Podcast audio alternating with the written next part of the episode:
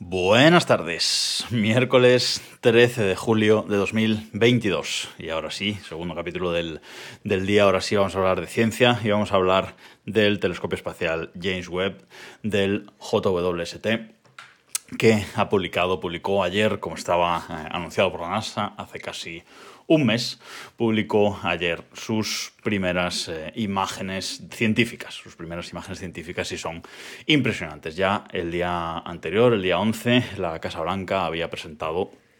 la primera eh, imagen, ya habíamos visto esa primera imagen de campo eh, profundo, y ayer se desvelaron el resto de estas imágenes y como digo, completamente impresionantes todas. La primera imagen que, vimos fue la del cúmulo de estrellas y galaxias eh, SMAX 0723 eh,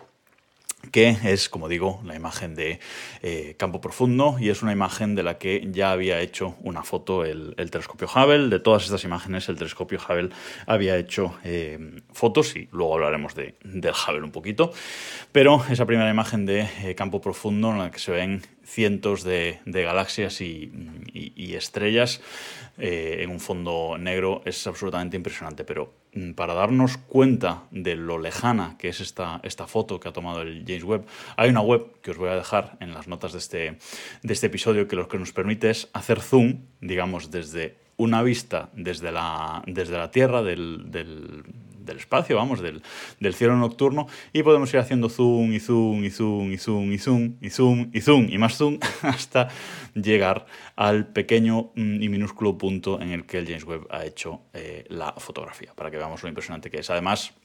hay un usuario de, Twitter, que os voy a dejar su tweet, ha hecho un vídeo utilizando esta, esta web. Y si no queréis usar la web y andarle dando ahí al zoom, podéis ver este, este vídeo que hace todo el efecto eh, zoom para que veáis lo absolutamente eh, impresionante que, es. Es, que es. increíble. Eh, la segunda imagen que, que vimos fue la de la nebulosa del anillo sur. Esta es una, una imagen muy característica porque es una, nebulosa que tiene forma de ojo, digamos, ¿no? Y lo que se ven pues son restos de mm, los restos de una estrella, de una explosión de una, de una estrella y que bueno, esto nos va a permitir a los científicos pues estudiar mejor el origen de las estrellas o la evolución de las, de las estrellas. Es una imagen muy icónica del, del Hubble y ahora el nivel de detalle que nos da el, James Webb, el telescopio espacial James Webb, es eh, impresionante. Esto es lo, lo más impresionante porque las imágenes son de los mismos objetos, pero el nivel de detalle y las cosas que se pueden ver, eh, muchas más estrellas de fondo y mucho más detalle en todos los, puntos son... Eh, impresionantes. Decir, por cierto, que todo esto son imágenes en, falso color, eh, porque, porque el James Webb tiene, como decimos, mm, puede observar en el infrarrojo cercano y en el infrarrojo medio, con lo cual no observa en el visible como sí hace el Hubble y por lo tanto la NASA tiene que colorear estas, eh, estas imágenes para que queden mm, bien al ojo, al ojo humano, digamos. Además, el James Webb hace eh, estas fotos con varios instrumentos, porque por ejemplo esta eh, nebulosa del Anillo Sur, pues hay dos fotos, la NASA ha publicado dos fotos diferentes con dos instrumentos diferentes, pero aún así, como digo, son totalmente impresionantes. La siguiente imagen que, vimos eh, y que yo creo, y para mí es la más impresionante de todas, es la de la nebulosa Carina, eh, que es, mm, se ven, mm, básicamente es un vivero de, estrellas, hay colinas y valles de, gas, ¿vale? Que se ven por primera vez en, infrarrojos. Y es una, imagen, pues eso, que se ve como una nebulosa naranja en la parte de adelante, en la parte de arriba se ve azul, todo lleno de, estrellas. El Hubble había hecho eh, una foto de esta nebulosa, una foto parcial, y el James ha hecho una imagen mucho más grande y muchísimo más detallada. Esa nebulosa se ve mucho más eh, detallada. Esta imagen es mi nuevo fondo de pantalla de bloqueo del, iPhone, ya os lo digo. Es una, es una imagen que, es eh, muy, muy eh, espectacular y no sé si, será, si se convertirá también en el fondo de pantalla de mi, de mi ordenador. Otra imagen que, vimos fue, o que nos, que nos mostraron, vaya, fue el quinteto de Stefan, que es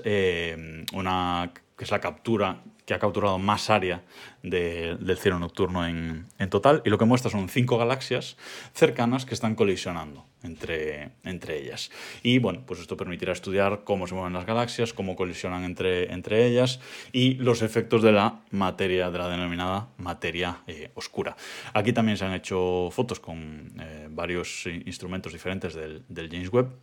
y en una de esas, eh, de esas fotos de uno de los instrumentos se ve que en la galaxia de arriba de todo el agujero, el agujero negro central pues, tiene una fuerza y un, y un reflejo en, en, la imagen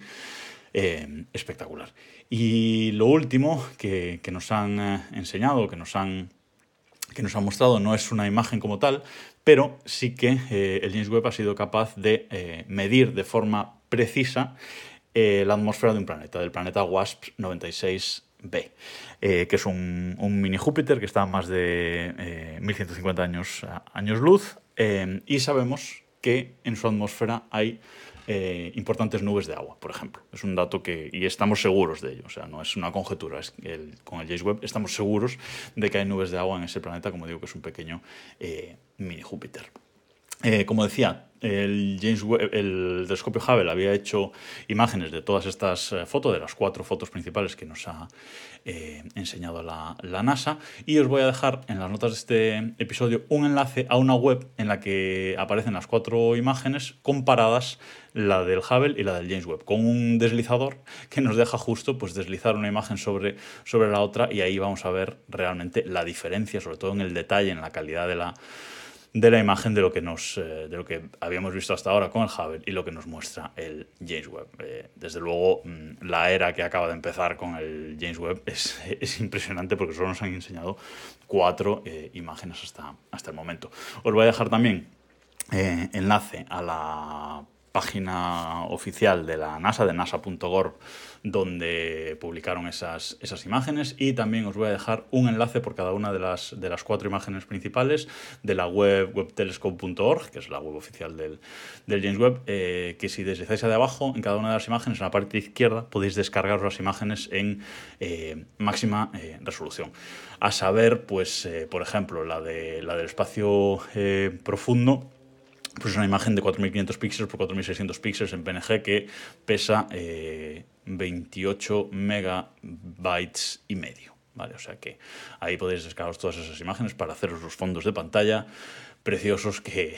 queráis. Y el último enlace que os voy a dejar es del blog de Daniel Marín, de, del Eureka Blog, de este blog que os he, recomendado muchas veces cuando hablo de noticias espaciales. Eh, con una entrada que ha titulado Comienza la era del James Webb y ahí explica en detalle todas estas imágenes, cómo se han utilizado los instrumentos del, James Webb y mucho detalle científico y técnico. Si queréis entender un poco mejor todo esto, os recomiendo mucho que leáis esa eh, entrada.